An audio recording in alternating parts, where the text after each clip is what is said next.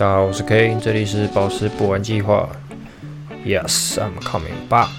那相信大家也等很久了，那我们就话不多说，直接给大家听下去。那这一集教大家一些实用的小技巧，或者是只要你有重量磅秤，都可以在家里进行的一个检测。那它不需要放大镜，也不需要显微镜等等 blah blah blah 的仪器。那我们就直接开始。那不好意思，因为现在录制的时候刚好在台湾在打雷下雨，那我也懒惰找一天天晴的时间再继续录，所以啊，虽然也已经晚了两天，但就请大家先忍耐一下，看能不能把它调掉。当然调不掉，那我也没办法，就这样吧。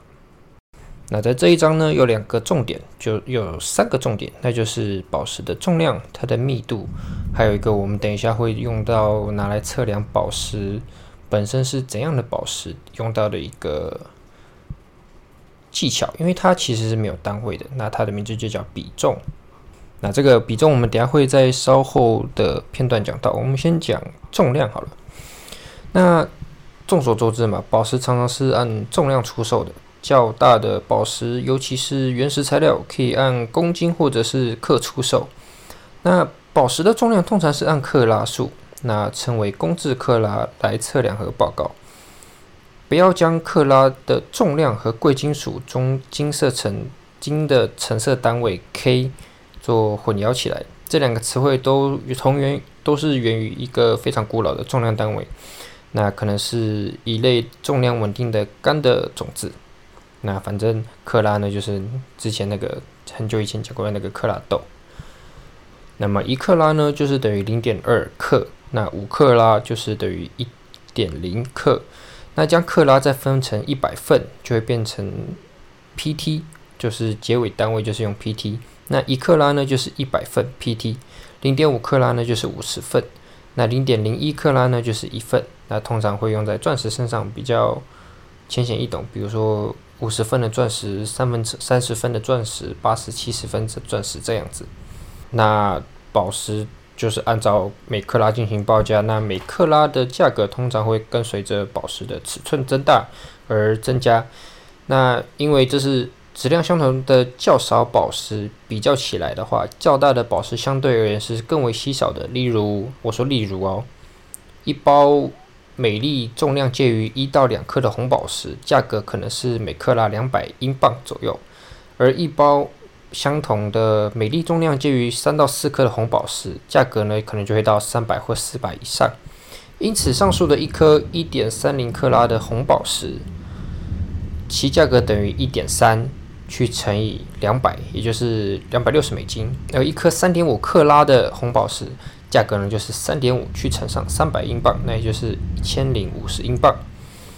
那对于某些宝石材料而言，尤其是钻石，那些重量超过整数克拉或者半克拉的宝石，要远比那些重量仅仅是轻了几分的宝石要更受欢迎一些。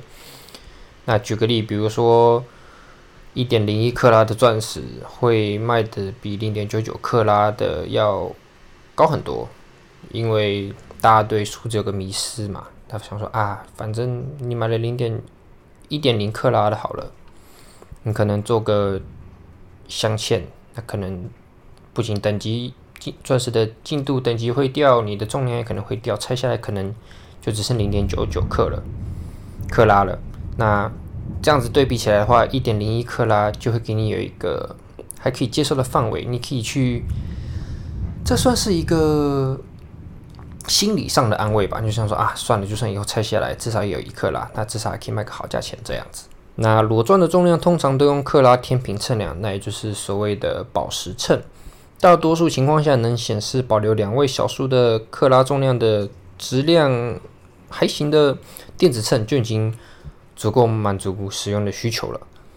那在一些英国和其他一些国家用于公开买卖的电子秤是要有法定证明的。那这边就不再多赘述。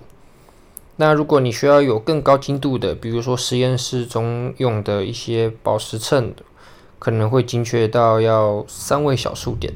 那报告宝石重量的时候呢，一般是取两位小数。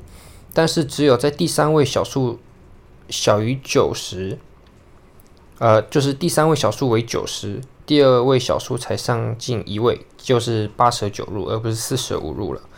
比如说零点一点九九九克拉，那就是等于两克拉。那如果一点九九八克拉的话，就只能算成一点九九克拉。啊，这个雷真的是超死的。那前面都不重要，接下来进入本章的重点：密度跟比重。材料的密度是指它的重量与体积的比，这取决于材料的成分跟结构，那也就是取决于其原子重量以及原子之间的紧密程度。那一立方厘米的钻石比一立方英米一一立方厘米的石英重，因此我们可以说钻石的密度是大于石英。因此，密度也可以用来区分不同的宝石材料。然而，说一种宝石的密度比另外一种宝石的密度大，并不是完全足够的。啊，你可能需要进行更精确的检测。那在宝石检测中，应用密度的最方便的方法就是将材料的密度与水的密度进行比较。那水的密度被规定为每立方厘米一克。由于一立方厘米的钻石重三点五克，因此我们可以说钻石的相对密度为三点五。那就是相对于水来说，那术语比重呢，是指物质的重量与等体积水的重量的比值。使用了这一术语之后，我们现在就可以更为精确的表示说，钻石的比重是三点五。那石英的比重的话，就是按照规则算的话，它就是二点六。那比重是由于它是一个比值，所以它是没有一个单位的。这个这一点要记住。那有可能我前面讲的太快，那么我再重新讲，就是总结一次。比重呢是根据材料的密度与水的密度的比值而确定的，因此比重可以由材料重量除以等体积水的重量计算而得到。不管重量采用克还是克拉或者是公吨来作为单位，使用这一方法都没有任何的区别。只要你测量的时候使用相同的重量单位就可以了。那这个方法的发现就要归功于阿基米德啦，那个古希腊数学家。那具体要怎么测比重呢？你可以就是拿一个挂钩式的那个重量计吗？能这么讲吗？就是反正就是你大家应该懂我在说什么，就是上面是指数。然后下面是有个挂钩，你可以把东西挂在上面，它会告诉你这个这件挂起来的物品的重量是多重。你可以用那一个，用一根线把宝石绑起来之后挂在那个挂钩上，然后准备一碗水，然后把这个宝石呢放进水中，然后看它的重量。因为物体悬浮在水中的重量小于在空气中的重量，因此。游泳时，你的体重感觉变轻了，而离开水的感觉后则变重了。那物体在空气中的重量与其在水中重量的差值，就等于该物体浸在水中的体积的水的重量。那这是一个重量的概念。那接下来呢，就是数学时间，我会教你们如何算出物体的比重。那你只需要去比较物体在空气中的重量与相同体积的水的重量就可以了。也就是找出它们的相对重量，那当然结果是不带单位的，因为相对重量就仅仅是一个比值嘛。现在我们来举一个例子，一颗洁净无色的宝石，那它在空气和水中的重量分别是七点八克跟四点八克，那它的重量差呢是三点零克，这一重量差呢就是与钙晶体。等体积的水的重量，我们想象就是用水组成了一颗同样的晶体，这样我们就知道它的重量了。那现在将钙晶体的重量与水晶体的重量进行一个比较，那就是直接用七点八除以三点零。那来，答案是多少？快，三、二、一。那这个晶体的比重呢，就是二点六。那这个。比重的符号，我们都是用 Sg 来表示。那我刚刚说的这个晶体是什么呢？快，我刚刚前面讲了，对，是石英。那这个就是石英的比重。那如果宝石在空气中的重量是六克拉，在水中的重量是四克拉，那么这一材料的比重会是多少？就是用六除以二嘛，那结果呢就是比重值就是三，那这个就是碧玺的比重。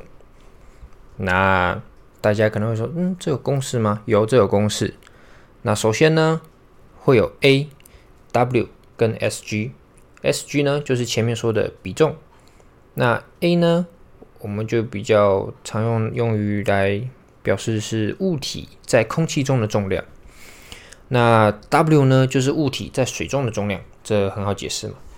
那比重或者是 Sg 的表达式呢，就是 A 去除以 A 减 W 等于 Sg。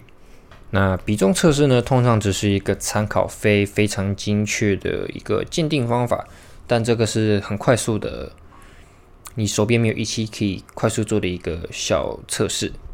那会有一个表，我之后会放在 IG 上。那这里面会有比重的近似值表，也就是从琥珀、欧珀、玻璃、宝石、长石、锦青、石英、多晶质、晶质，然后六柱石、软玉、碧玺、坦桑石、翡翠等等等等的一个比重，我都会放在上面。当然，你们也可以去 Wikipedia 或者是 Google 上找，大家都找得到。那我说只是一个参考而非精确，是因为。大部分的材料比重值是有一个具体的范围的，而某一宝石的比重范围可能与另一个宝石比重范围交叉重叠。比如说，嗯，比如说软玉跟碧玺好了。那虽然你外观上有经验的人可以立马看出，但是它们的比重呢，都是有个近似值的。软玉是二点八到三点一。而碧玺呢是三点零到三点一，就是你不能只靠这个单一的方法去鉴别宝石了，就是还得靠其他的方法。那以上呢就是本章的内容，那我们就嗯下次见。因为后面的东西后面其实还有个就是镶嵌宝石的重量估算，但这个不太准，所以我也不太想教，我怕你们学了反而越听越糊涂。那就先这样，我们下次见，拜拜。